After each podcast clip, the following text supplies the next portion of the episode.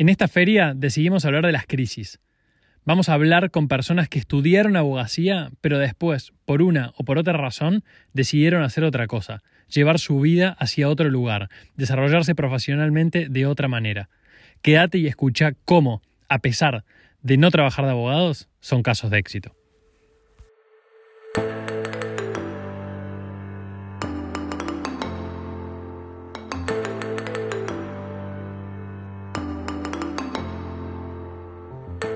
Bienvenidos a todos a una nueva dosis de feria. Casi digo dosis de derecho. Una dosis de feria. Estoy con Pau del otro lado. ¿Cómo andas, Pau? Hola, Gon. Te veo tan abrigado que digo, ¿en qué parte andará? Porque acá nos estamos prendiendo fuego con arriba de 30 grados. La ciudad arde y vos súper abrigado. Y bueno, próximos. pasa, que yo estoy del, otro lado del planeta. Yo estoy en invierno. Pero igual te digo que, que de este lado del mundo estuvo haciendo un clima más o menos agradable. Estuvo, no sé, ahora en 12 grados, 11 grados. Qué loco pasar las fiestas. Bueno, para los, oyentes estamos entre Navidad y Año Nuevo y pasar las fiestas al estilo yankee, ¿no? Tapado. Sí, sí, sí. Sí, con mucho. Bueno, acá tiene mucho. Ahora tiene mucho más sentido comer el, ¿viste? el pan dulce, la garrapiñada, las cosas tan, tan calóricas. Bueno, nada, lo, lo, de siempre. Pero bueno, se extraña, se extraña también cortar un cachito con la comida y meterte en la, en la pileta. Tal cual. Eso también se extraña. Tal cual. Pero bueno, estamos de feria, Pau. Hoy no vamos a hablar de, derecho. Calculo que, este será uno de los episodios de dosis de feria del medio. Con lo cual, los oyentes que ya escucharon o que ya escucharon un episodio anterior de los de feria saben que nosotros durante la feria nos tomamos la licencia de hablar de otras cosas que no son estrictamente jurídicas, pero que de alguna manera están relacionadas con, con el derecho en algún punto, ¿no? Y lo que decidimos grabar este, este año es hablar de, de las crisis. Después de cuatro años de dosis de derecho, hablar de, bueno, ¿qué pasa con esos abogados y abogadas que estudian la carrera, pasan por la universidad, ejercen tal vez, y después en un momento deciden que no quieren ser abogados o abogadas, y que quieren hacer otra cosa, se quieren dedicar a otra cosa. Entonces, quisimos dedicarle eh, enero del 2022 a las crisis, a no soy lo que estudié, no trabajo de lo que estudié. Entonces, bueno, hoy toca el caso de María Paula Iñazú, que es miembro de Dosis de Derecho y que hace poquito tiempo decidió cambiar su rumbo profesional y dedicarse a otra cosa que no tiene nada que ver con lo jurídico. Así que bueno, nada, antes de, pasar a, hablar de tu caso particular, quiero saber cómo te sentís con, con este tema, ¿Cómo, lo estás transitando? La verdad, primero que nada, eh, bueno, gracias por, por invitarme, de estar del lado como invitada. y segundo, cuando vos decías crisis, bueno, tal vez te diría que hará un año lo hubiese tomado con la uh, qué crisis. Pero hoy lo veo como una gran oportunidad, como que realmente por algo las cosas se dieron y como que no lo noto tanto como crisis, sino más como una oportunidad. Eh, bueno, para los que me conocen saben que fui, no, sé si una amante del derecho, pero sí eh, tenía mucha voluntad, era súper predispuesta y me fue muy fácil lo que era la, facultad, la cursada. Sentía que, tenía facilidad para, para poder estudiarlo, que me era llevadero, que me era agradable. Me pasó que me encontré con el ejercicio de la profesión con una arista totalmente distinta. Eh, para, para, antes de pasar, antes de pasar al ejercicio de la profesión, vamos de a poco, Pau, porque no sé si todos los que están escuchando el episodio escuchan dosis desde siempre y no sé si saben dónde nos conocimos nosotros. Con Pau, los dos somos egresados de la, de la Universidad Católica de Córdoba, nos conocimos ahí. En ese momento Pau era ayudante de cátedra de eh, sociología, si no me equivoco. Tal cual. Y eh, bueno, nada, y nos conocimos y nos hicimos amigos. Y Pau no solo era una estudiante aplicada que le iba muy bien, ayudante de cátedra en sociología, no sé si fuiste ayudante de cátedra en alguna otra. Sí, creo que en eh, comercial, si mal no recuerdo, sí, en bueno, Sino que fue uno de los 10 mejores promedios de su promoción. Con lo cual estamos hablando con una de esas personas que seguramente los profesores y la gente que, me incluyo, que la conocía de la facultad decían, bueno, esto, esto es una jurista de carrera, esta es una persona que va a tener una trayectoria jurídica súper rica. Tal cual. Además, no solo en la facu, me pasaba en el secundario. El test vocacional dio derecho. O sea, dio derecho y yo estaba, en realidad quería estudiar medio relaciones internacionales porque me gustaban mucho los idiomas, pero bueno, ya tenía más o menos el perfil, me gusta la oratoria, me gusta argumentar, me gusta negociar, pero me pasó que me permití conocer para, otra cosa. Para, para, vamos de a poco, vamos de a poco, vamos de a poco. Porque, porque vos me, me, cortás el episodio a los cinco minutos y esto hay que venderlo, entonces ya vamos a llegar ahí, no te me apures. Pau terminó la facultad y se fue a vivir a Buenos Aires y a trabajar a Buenos Aires, ¿sí? Donde... Tal cual. Donde primero trabajaste en dos estudios jurídicos y después te pasaste a empresa, ¿es correcto lo que digo? Sí, sí, sí. Sí, arranqué en estudios jurídicos, tal vez es, es como lo, lo, más común o tal vez lo que más Mm, sí. que es eh, el entrar en estudios jurídicos. La verdad que me sentí mucho más a gusto trabajando para empresas internamente. Eh, sentía como que era más completo el ejercicio de la profesión, porque ves distintas áreas, desde asesoramiento, contratos, laboral, etcétera, etcétera. Y tal vez en un estudio jurídico, dependiendo obviamente el área o el caso que te asignan, tenés como un poco más limitado. Obviamente depende del estudio jurídico, pero me sentía eh, más identificada con el ejercicio de la profesión dentro de una empresa. Perfecto, perfecto. Pau, entonces... Ah, y acá es otro tema. Pau no es que terminó la facultad y dejó de estudiar. Después hizo cuántos, uno o dos posgrados. Hice un posgrado en Derecho Laboral y una maestría en Derecho Empresarial. Más allá de todos los cursos Perfecto. y demás. Donde también destacó como, como académica. También destacó en los, posgrados y en la maestría, en el posgrado y la maestría que hizo. Al punto que, si no me equivoco, algún profesor tuyo de maestría o de posgrado te convocó para trabajar con él o con ella. No, no me acuerdo si era hombre o mujer. Sí, sí, sí. Un- varios profesores que tenían un estudio jurídico eh, me ofrecieron participar, eh, bueno, formar parte del equipo. Así que imagínate, eh, estaba en la cresta en lo que es eh, el ejercicio de la profesión siendo tan chica, ¿no? Y acá en Buenos Aires, cuando decís, sos del interior, del interior, ¿no? Porque no soy ni siquiera de Córdoba Capital. Vengo a Buenos Aires, encuentro trabajo, empiezo a trabajar en estudios jurídicos, en empresa. Bueno, ¿qué pasa? Obvio. ¿Va bien? ¿Vas mal? Pau, tengo dos preguntas para hacerte. Antes de pasar a hablar de lo que vos estás haciendo ahora y, y, y, y esto, esto permitirte que recién dijiste hacer otra cosa. La primera tengo dos. La primera pregunta es, en este camino que acabamos de comentar, ¿no? Facultamos, test vocacional en secundario, facultad, trabajo en Buenos Aires, en, en estudios jurídicos, en empresas, posgrados, maestrías. ¿Había en algún momento, vos sentías en algún momento que había algo que no sonaba bien en esa, en esa, en esa música que, que cuando todos la mirábamos de afuera te veíamos como un cohete despegando? ¿Vos veías algún número en la Matrix que te hacía como, una, como un ruido que decís, che, esto, esto no sé Sí. si, ¿sí? ¿Había un ruido ahí? Sí, sí, sí. Tal vez al principio era más, eh, estaba en esa posición de negadora, Ok, porque uno es tan exigente con, con uno mismo y dice, bueno, es como que yo tomé la decisión de estudiar, eh, salí con uno de los mejores promedios, hice la maestría y demás, y como que no me lo permitía. Entonces, pero yo sabía, en realidad te diría desde el secundario, no cosa, cosa no menor, que había algo, había algo. Desde, te diría que en la facultad se me hizo más llevadero, pero con el ejercicio de la profesión, desde, por supuesto fue progresivo, ¿no? No es que de un día dije, "Mm, hay algo raro, pero como que dije, che, esto no me gusta, esto no, no va por ahí, mm, ¿por qué no probás esto? Fue como súper gradual y cada vez más. Pero siempre te diría, desde que empecé a ejercer, o tal vez te diría que, un poco antes, dije, "Mm, hay algo raro. ok, ok. Sí, bueno, nosotros con Pau somos muy amigos, entonces yo participé de muchas de estas conversaciones con ella y, y siempre, cuando te escucho hablar ahora, y siempre lo, lo- me lo acuerdo como si fuese, viste cuando uno escucha una canción o, una música y dice, che, acá en esta canción hay algo que no, hay algo que no está sonando bien, como, como yo no sé nada de música, no, nunca estudié música, no sé tocar ni un instrumento, pero hay algo acá que está como a- a- ¿no? Como que no Sí. suena bien. Como algo así, ¿no? Como algo así es lo que vos contás que sentías con lo que estabas haciendo, ¿no?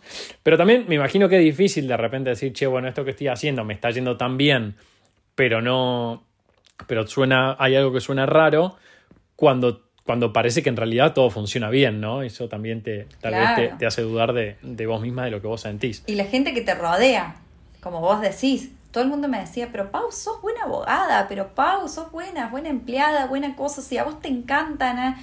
Y yo por dentro sabía que hay algo que no estaba bien, yo. Mm. Pero el resto de la gente que me rodeaba y demás, me decían, pero ¿cómo? Si sos, te va bien, te, te gusta, sos una apasionada, hasta trabajás, no te digo cualquier hora, pero siempre fui de marcar los límites en cuanto el horario, pero era como que la gente que me rodeaba me decía, no, Pau, sos re buena abogada, no te vemos de otra cosa, ta, ta, ta. Y yo me convencía de que, bueno, era buena abogada y mi vida iba a ser así, iba a morir siendo una cosa que quiero corregir. Yo soy abogada, siempre lo voy a hacer, pero no ejerzo como tal. Siempre es una cosa que me corrigen todo el tiempo. Vos sos abogada, Pau, siempre lo vas a hacer, pero no ejerces como tal. Eso está bueno Bien. para aquellos que quieran. es como una. Lo ves de otra manera, ¿no? Decir, yo soy abogada, pero no la ejerzo como tal. Perfecto, perfecto. Entonces, ah, pará, y recién dijiste, hay algo que, que, no, que no me sonaba bien, que no me, que no me gustaba, que no estaba segura. ¿Tenés identificado qué era eso de la abogacía o del ejercicio que no te gustaba? Sí. Porque ya dijiste qué es lo que sí te gustaba. Sí. Argumentar, estudiar, di- debatir, relaciones públicas, etc. ¿Qué Sí. era eso que no te gustaba? ¿Qué era eso que te hacía ruido? Hay una cosa que puede ser tal vez un poco dura, un poco triste, pero justamente leí el otro día un posteo de una chica que, que le parece, o que vivió más o menos lo, lo mismo que yo me sentí tan identificada. ¿Viste cuando te levantás con pocas ganas de ir a trabajar? Pero te diría con cero, como más como una especie de angustia, de decir, ay no, tengo que ir a tribunales, ay no, cada, cada vez que entraba a PJN era como un bajón para mí. Ya el hecho de que no te levantes, aunque sea un día, con ganas de hacer lo que para laburar de lo que estudiaste, o por lo menos algo que me pareciese interesante. Ya el último no tenía ni ganas de revisar contratos o de contestar a una carta de documento, ir a tribunales mucho menos, porque era renegar con el sistema más. A ver, no es este episodio la idea de, hablar sobre pro y contras de- del Poder Judicial, de la justicia como está hoy. Pero también tuvo un poquito que ver de, tal vez idealicé mucho la justicia eh, y en la práctica dije, upa, no es tan así, no me siento tan a gusto, no tengo ganas de renegar, no tengo ganas de que los expedientes tarden en resolverse mil años. Entonces como que mm, son un par de cositas, pero en lo personal, esto no le voy a echar la culpa a la justicia en general, ya era la falta de ganas o la poca motivación que tenía de laburar de esto. Ya cuando no tenés ganas de ni de sentarte frente a una computadora o de charlar con un cliente, ahí ya dije, hasta acá llegamos. Clarísimo, clarísimo, Pau. Bueno, y ahora vamos a, tal vez, lo que para mí es la- lo más, más, pero más importante de este, de este episodio, que es, después de haber sido una de las 10 mejores promedios de tu, de tu promoción, de haber tenido una carrera en la facultad excelente, de haber tenido una carrera de posgrados excelente, de haber tenido, destacarte en estudios jurídicos, destacarte en empresas, ¿cómo hiciste para salir de ahí? Porque al final, el hecho de que te vaya bien en algo, al final también te- termina siendo una trampa. Miralo a Gaudio, que tipo, era muy bueno jugando al tenis y lo odiaba. Entonces, termina siendo una trampa. Y lo hizo hasta el final de su carrera. Sí. Digamos, ¿cómo, ¿Cómo hiciste para salir de ahí una vez que ya tenías identificado qué era lo que no te gustaba? Sí. Porque, o sea, desde ya que es mucho más fácil seguir haciéndolo, porque bueno, ya está, sale bien, con esto puedo vivir, vos además vivías muy bien, eh, y aunque no me gusta, bueno, hago tripa corazón y listo, y le doy para adelante. Y eso es mantener el statu quo, que todo el mundo sabe que el statu quo siempre es un lugar muy cómodo, aunque sea un lugar de mierda. Eh, y, y el otro camino es, bueno, el que tomaste vos. ¿Cómo hiciste para hacer eso? ¿Cómo hiciste para Sí. salir de ahí? Yo creo que son dos cosas. Una que puede ser medio como trillada, medio cliché, decir, eh, ¿sos feliz con esto? Pau, no podés seguir haciendo algo que no te hace feliz. Porque ya era algo que me afectaba el, el bienestar, digamos, cotidiano. Y Mm. la otra es, como dijiste vos, salir de mi zona de confort. Permitírmelo. El hecho de decir, porque Que también es trillado. es medio trillado, pero eh, a mí me pasaba de que al venir de una familia tan tradicional, yo ser tan, tan autoexigente y demás, no me lo permitía. Yo eh, ahora siempre pregunto, ¿y por qué no? ¿Por qué no? ¿Por qué no animarme y probar otra cosa? Voy de la mano, me adelanto un poquito, de yo siempre fui muy mala para la tecnología, pero muy mala, ¿eh? Y creo que... Se lo digo yo que le invité a hacer un podcast hace cuatro años. Imagínate, era un desastre, lo sigo siendo, pero bueno. Y dije, opa, bueno, dije, esto puede ser un desafío. Soy, creo que, que, desde que me conoces, Gon, soy una chica que he tenido 1500 entrevistas, parecía una adicta a las entrevistas. Y soy sí. muy creyente de que creo que las cosas por algo se dan y como que me estaban preparando para este, este rol. Eh, respondiendo a tu pregunta, creo que tiene que ver con un tema de ¿por qué no? A ver, justamente, no, no voy a mentir, no tenía, digamos, familia a cargo, eso no es un tema menor porque son cuestiones que uno arrancaría desde cero, tal vez tenía un determinado seniority siendo abogada y pasarme a otra área pasaría con un seniority mucho menor, eh, es un mercado totalmente diferente y creo que pasa como decía yo, con el tema de la felicidad pasar por un tema de iniciativa y ser arriesgado. Yo soy una mandada total. Tiene mucho que ver eso, porque si uno, digamos, no, el que no arriesga no gana. Obviamente tampoco es que, que, digamos, soy un inconsciente y demás, pero soy una persona que arriesga. Con su debida capacitación, voluntad, todo lo que quiera, pero soy una persona que arriesga. Y, y creo que tiene que ver con, con eso. ¿Cómo, ¿Cómo hice? Permitiéndomelo a mí, permitiéndomelo, diciendo, che, esto no va y está todo bien. No pasa nada si no sos o no ejerces como abogada y te gusta otra cosa. ¿Por qué no? Estamos tan en ese concepto de mi hijo doctor, mi, mi hija abogada y demás. ¿Por qué no cambiar y a un mundo que obviamente seguramente vamos a charlar totalmente distinto, ¿no? Cero tradicional. Claro, claro, pero, o sea, está bien lo que vos decís, vos decís, bueno, esto a mí no me gusta, permitirme cambiar, pero ¿cómo encontraste eso que te gustaba? ¿No? Porque vos ya venías, vos ya tenías claro qué era lo que no te gustaba. Sí. Y eso ya es un desafío, ¿no? O sea, esto, esto que venimos hablando hace 15 minutos, ya, ya llegar al punto de darte cuenta qué es lo que no te gusta es súper importante es súper desafiante reconocer que lo que no te gusta es lo que estás haciendo hace 10 años o 15 años y además en lo que sos buena hacer, haciendo. Bueno, pero quizás sea también un tercer desafío, que, es como una tercera barrera que hay que vencer, que es descubrir qué es lo que te gusta de verdad. Sí, sí. ¿Sabes? Creo que, a ver. ¿Cómo llegaste ahí? ¿Cómo llegué? En realidad fue por una amiga, eh, de entre charla y charla, escuchando esta disconformidad y demás eh, me dice, che Pau, ¿y por qué no probas esto? Yo te ayudo, yo te capacito y demás. Y fueron largas charlas, fines de semana capacitándome, complementando. La pandemia nos pegó a todos, así que fue esa, esa posibilidad también de trabajar eh, vía remoto, utilizar el tiempo extra en capacitaciones, en cursos y demás. Y dije, epa, esto me gusta, epa, no soy tan mala con esto. Y creo que, a ver, cuando me di cuenta que era que es lo mío y que me apasiona y que me levanto eh, los días con ATR, es porque amo encontrarle trabajo a la gente. ¿Será que, a ver, cuando me preguntan cómo te diste cuenta, no sé, se siente. A mí em, recibir un mensaje un, de que uno ayuda a la gente a encontrar un trabajo donde le parece desafiante, donde se puede desarrollar profesionalmente, eso es súper gratificante. Y el derecho no me lo daba. A mí hacer un contrato excelente, que me digan, ay, está espectacularmente redactado, no me, era gratificante. Ganar un juicio no, no iba por ahí.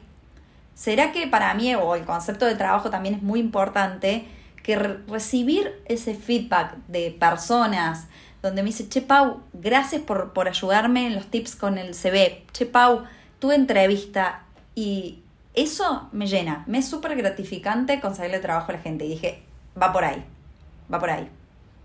Mira, mira qué bien, qué bien esa amiga. Mm. Che, em, bueno, ¿de qué trabajas? Bueno, che, vamos a, los bifes. Eh, sí, hace ya más de un año y medio, casi dos, estoy trabajando como IT recruiter Eh, justamente ahora entro como, como líder, así que un desafío súper importante de, de, poder liderar en un área que, de la cual no estoy, eh, por decirle, con, con, tanta experiencia, así que es un gran desafío. Eh, trabajo, bueno, con todo lo que es el, el mercado mundo IT, tanto nacional como internacional. Es súper enriquecedor, tal vez en el derecho, salvo excepciones como en tu caso, Gon, es a veces dificultoso trabajar para mercado internacional eh, en tan poco tiempo, salvo que hagas derecho internacional y demás, o trabajes en un estudio jurídico con clientela de afuera. Eh, esto te da una cultura, un, no sé, como es súper enriquecedor. Y, y, me encargo, bueno, de encontrarle trabajo a la gente. Es un mercado particular, porque no es que, que necesitan o no están en búsqueda activa, son los conocidos desarrolladores o barra programadores y demás. Y es un mundo totalmente opuesto a la tecnología, a al derecho. En el sentido es cero tradicional, súper distendido, cero, cero formal. Acá, sin perjuicio, las palabras cero, no van acá. Acá es hola, el buenas tardes, no. Por supuesto, uno trata de, mantener cierta cordialidad, y, pero el formalismo del derecho acá no existe no, proveer de conformidad será justicia o toda esa terminología me han pedido por favor que me la olvide. Eh, pero como siempre decimos también el derecho está en todas partes y tengo muchas, tal vez no sé si consultas, pero sí me ha servido muchísimo el derecho. Bueno, ahí me sacaste, me sacaste la siguiente pregunta, que era, bueno, si de alguna manera te había sumado tu paso por la universidad y tu paso por el trabajo de abogada, en lo que estás haciendo ahora? ¿Cómo te había sumado? Sin ninguna duda. Yo creo que en eso estoy como un paso adelante del resto. ¿Por qué? Porque, quieras o no, recursos humanos toca un montón de áreas del derecho. Contratos, derecho laboral ni hablar. Laboral. Ni hablar, cuestiones seguridad social. seguridad social. Toca un montón, ¿no?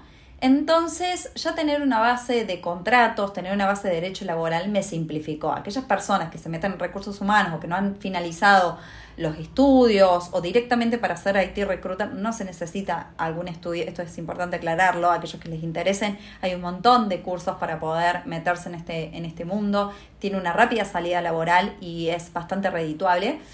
Eh, a diferencia tal vez en el derecho acá en Argentina, que cuesta un poquito hacer una especie de que sea rentable.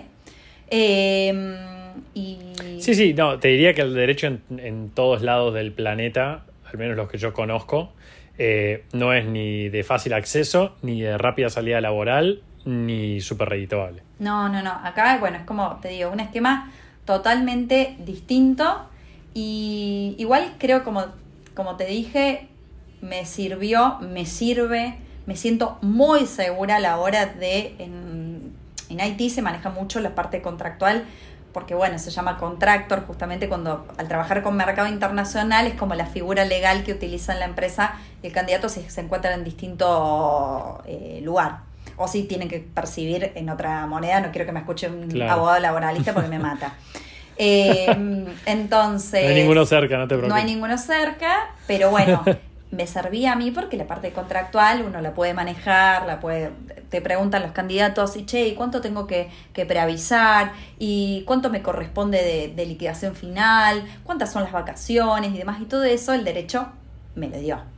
Entonces, cuando digo, inclusive con colegas, compañeras, me dice, che, Pau, qué bueno, qué bueno que esto de. Todos me preguntan, qué raro una abogada, esto no te voy a mentir, pero todo el mundo me dice, qué buena base que tenés eh, que bueno, está re bueno ese complemento del derecho con el, mundo de Haití. Entonces dije, upa, qué bien. Me, me gusta, me gusta. Qué bien. Che, Pau, y escúchame, y si tuviese la posibilidad de, si tuviese la posibilidad de volver el tiempo atrás y no estudiar abogacía y meterte directamente a este mundo, ¿lo, harías? Lo, digamos, ¿Lo harías o igualmente harías el paso por la Universidad de Derecho? Qué pregunta.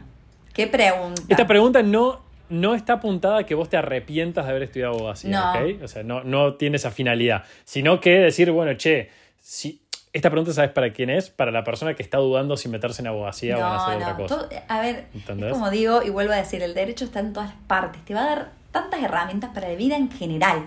Si vos querés ejercer, bienvenido sea. Y si no querés ejercer, si tenés que algún día firmar un contrato de locación, que la mayoría de nosotros lo hacemos, vas a tener esa herramienta. Si querés, tenés algún problema con algún vecino, lo podés resolver. Te da, no sé, un, para mí como como una cancha en la vida, que todo, siempre decimos... Ni, hablar de la chapa, de decirle a alguien, escuchame, yo soy abogado, no me, no vengas, me vengas a, apurar y demás, tal cual. Eh, a ver, si mi consejo es, si tenés ganas y, y querés, dale para adelante con el derecho. Yo no me arrepiento de estudiar abogacía. Si me hubiese gustado tal vez complementarla o con anterioridad darme cuenta, tal vez fue 10 años, pueden ser pocos, muchos y demás, pero me hubiese gustado arrancar con tecnología un poquito antes. Eh, no me arrepiento de estudiar derecho, pero sí me hubiese gustado tal vez complementarlo con anterioridad y, que es lo que te, te había comentado el otro día, a mí me gusta mucho estudiar. Entonces, si voy a meterme en un área de la cual no estoy tan, tan formada, voy a ir por ahí. Nunca es tarde, eh, que creo que siempre lo dijimos, y si yo veo que, necesito estudiar más de, llámese tecnicatura de recursos humanos, de administración de recursos humanos, psicología no, porque no, no es mi, no, me gusta tanto, pero voy a ir por ahí, eh, seguramente, en el corto mediano plazo. Y, muchas materias, las, creo que me van a ser súper eh, accesibles por justamente tener la base del derecho. Obvio, obvio. Bueno, Pau, a mí lo que. Yo, yo te escucho y, bueno, yo coincido 100% con, con tu forma de pensar y cómo, lo, y cómo lo planteas. Esto de, che, ¿realmente te gusta lo que estás haciendo? ¿Sos feliz? ¿No sos feliz? Para mí es una, es una pregunta que es, te interpela y hay que hacérsela regularmente, ¿no? Porque hasta cuando uno no está tomando la decisión de cambiar, quedarse donde está, el solo hecho de seguir haciendo lo mismo es tomar una decisión todo el tiempo, ¿no? Pero a mí me parece bárbaro porque yo podría contar eh, la misma historia tuya diciendo, che, mira qué, qué fracaso, ¿eh? Una chica que era tan brillante en, en abogacía que al final se dedicó a, a conseguirle trabajo a la gente, qué, qué desperdicio abogada. Y al final, para mí es al revés.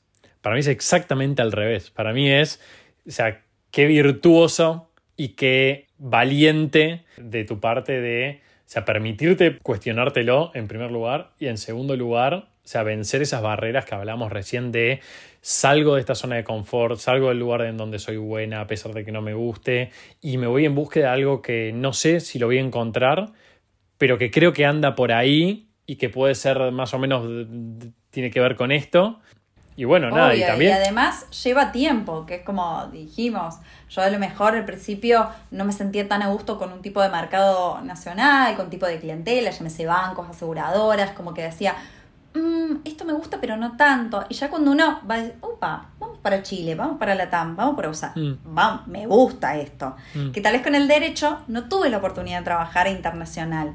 Entonces, es como que, como bien decís, yo hoy, me preguntas, estoy feliz, chocha. Quien me conoce, me cambió la vida. Me cambió la vida para bien, pero hace un tiempo es como que el mensaje que quiero decir no es que sea fácil, es como decir, hace un tiempo puede haber sido una especie de crisis, pero miro hacia atrás y digo, wow, es bárbaro, o sea, estoy chocha y para aquellos que, que a lo mejor tienen la duda de decir, che, estudié derecho por un mandato, cuántos hay que tienen estudios jurídicos por padres y demás y tienen que estudiar justamente el otro día, que tal vez lo podemos compartir en las redes, hay un posteo de una chica que era abogada que había estudiado por un tema de mandato. Ah, creo que lo vi en, el LinkedIn, creo que lo vi. una chica rubia. Exactamente. Sí. Le contesté, porque dije, wow, era mi relato, de que se levantaba angustiada y demás, que había estudiado por un tema de que justo los padres eh, tenían, no sé si una escribanía, un estudio jurídico y demás, y se permitió estudiar, eh, bueno, lo que es desarrollo, ser programadora. Hoy trabaja para Chile desde abril de este año. Y está con un súper desafío y vos le ves la foto y está feliz. Y contaba y digo, wow, ¿qué, cuántos, ¿cuántos somos? Porque si vos te pones a ver ese posteo, que a lo mejor lo podemos compartir, el link y demás, ¿cuántos mm. colegas? Wow, yo estoy todo el día, de, te digo, de 10 entrevistas, dos vienen del, del derecho. Mira. Y me encanta, digo, es como que trato de ser objetiva, obviamente, pero tienen... Y, bueno, le pregunto cuál, cuál fue, digamos, eh, el motivo y estamos muchos, muchos alineados con, algunos puntos de la justicia y demás. Y, y les sirve un montón. La base del derecho es genial. Che, qué bien, Pau. Me encantó, me encantó este, este episodio. Es, es un re episodio para, para escuchar al lado de la pile mientras tomas sol y te estás replanteando tu vida profesional o tu vida Obvio. académica. ¿eh? No, y además, un gran en este momento para- episodio, Sí. a mí como dije, me encanta encontrarle trabajo a la gente. Y en este episodio, además de contar mi historia, a todos aquellos colegas o estudiantes que están pasando, sienten que pasan la misma situación, nos pueden recontra escribir, tienen ahí nuestro Instagram, nuestras redes y demás, para ver de qué forma, eh, dentro de dosis y en lo mío en personal, puedo darle unas manos. Así, Así, que... así como antes nos escribían para que Pau les, les pase la carta de intención eh, de dosis eh, comercial, ahora nos escriben por otra cosa que además la va a poner mucho más contenta. Sí, sí, sí, totalmente. Así que bienvenidos para aquellos que, que quieran evacuar dudas o, o quieran saber un poquito más de, de mi caso. Bueno, Pau, gracias por abrirnos tu historia y tu corazón. Espero haber estado a la altura de, como entrevistador. Totalmente, Y- totalmente. y- Aparte me encanta, me encanta contarlo. Así que bueno, nada, espero que, que te siga yendo tan bien y espero que esto sea inspirador para muchos y muchas. Nos vemos la próxima. Nos vemos la próxima. Gracias, gracias. Felices, Chao, chao. felices feria para todos. Chau, chau.